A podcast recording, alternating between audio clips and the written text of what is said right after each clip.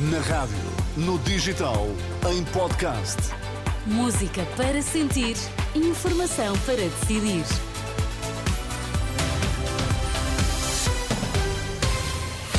Daqui a pouco a edição da noite, para já vamos às notícias em destaque. O Benfica segue em frente na Taça de Portugal, bateu Braga na luz por 3-2. A terceira greve de infraestruturas de Portugal, em cerca de uma semana, trouxe novamente problemas na circulação de comboios.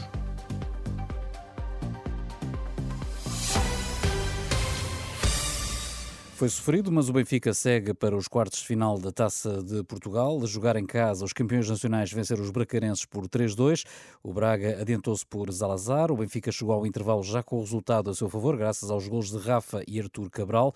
No recomeço, eh, o Braga empatou novamente por Zalazar, mas Aursnes marcou o terceiro da equipa da casa e garantiu passagem à fase seguinte, Ribeiro Cristóvão.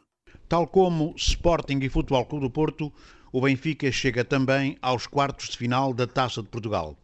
A tarefa dos benfiquistas foi, claro, mais difícil, porque defrontou o Braga, uma das mais categorizadas equipas do nosso campeonato. E o Braga hoje voltou a demonstrar na luz que é realmente um conjunto muito difícil contra o qual é preciso jogar quase perfeitamente para conseguir chegar à vitória. O Benfica jogou bem, fez um bom jogo, o Sporting de Braga, no entanto, deu excelente réplica e não pôde contar com alguns dos seus jogadores que estão nesta altura empenhados na taça das nações africanas, porque, ao contrário, as coisas poderiam ter sido diferentes. Mas, de qualquer modo, salienta-se a justa vitória do Benfica, com três golos contra dois do Sporting de Braga, numa partida que fica para a história da Taça de Portugal. O Benfica foi melhor, jogou com muita intensidade durante praticamente todo o jogo, o Sporting Braga procurou repostar e conseguiu, mas a verdade é que os encarnados acabam por ser um vencedor justo. Portanto, aguardemos agora pelo sorteio para ver o que é que vai acontecer em relação aos quartos de final desta competição. Comentário de Ribeiro Cristóvão, o Benfica segue em frente na taça. À tarde, o União de Leiria tinha conseguido o apuramento também, graças a uma vitória por 3-0 frente ao Marítimo. Apenas 4 em cada 10 ligações de comboios foram cumpridas esta quarta-feira, por causa da greve dos funcionários da Infraestruturas de Portugal, a terceira em cerca de uma semana. Até às 7 da tarde, das 1.090 ligações que estavam previstas, fizeram-se apenas 449. De acordo com a CP, só nos urbanos de Lisboa é que circularam comboios acima dos previstos nos serviços mínimos. Devido ao frio, a pressão nos hospitais eh, pode aumentar nos próximos dias. O alerta é do presidente da Associação de Administradores Hospitalares, Xavier Barreto, queixa-se, no entanto, da falta de ação por parte das eh, autoridades de saúde. Deveríamos ter respostas alternativas para os nossos doentes, particularmente nos cuidados primários, que deveriam ser a nossa primeira linha de resposta para o doente agudo não urgente, eh, mas infelizmente o Estado não, não fez nada também em relação a isso. Portanto, se há, se há área onde praticamente nada aconteceu, foi de facto na organização dos serviços de urgência.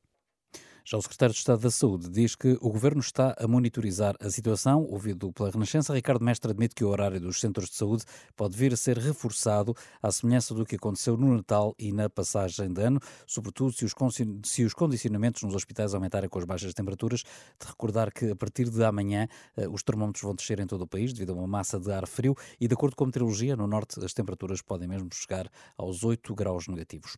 O novo líder do PS foi recebido em Belém pelo Presidente da República. Apesar das muitas críticas de que Marcelo Rebelo de Sousa foi alvo no Congresso do PS no último fim de semana, Pedro Nuno Santos eh, fez questão de garantir à saída que o relacionamento entre os dois vai ser bom. Num congresso como imaginam, os eh, delegados e, os, e quem participa no congresso deve falar com toda a liberdade e fê-lo com toda a liberdade, manifestando aquela que é a opinião individual de quem falou. E isso deve ser respeitado. É assim que, é, é assim que funciona um partido aberto e democrático como o Partido Socialista.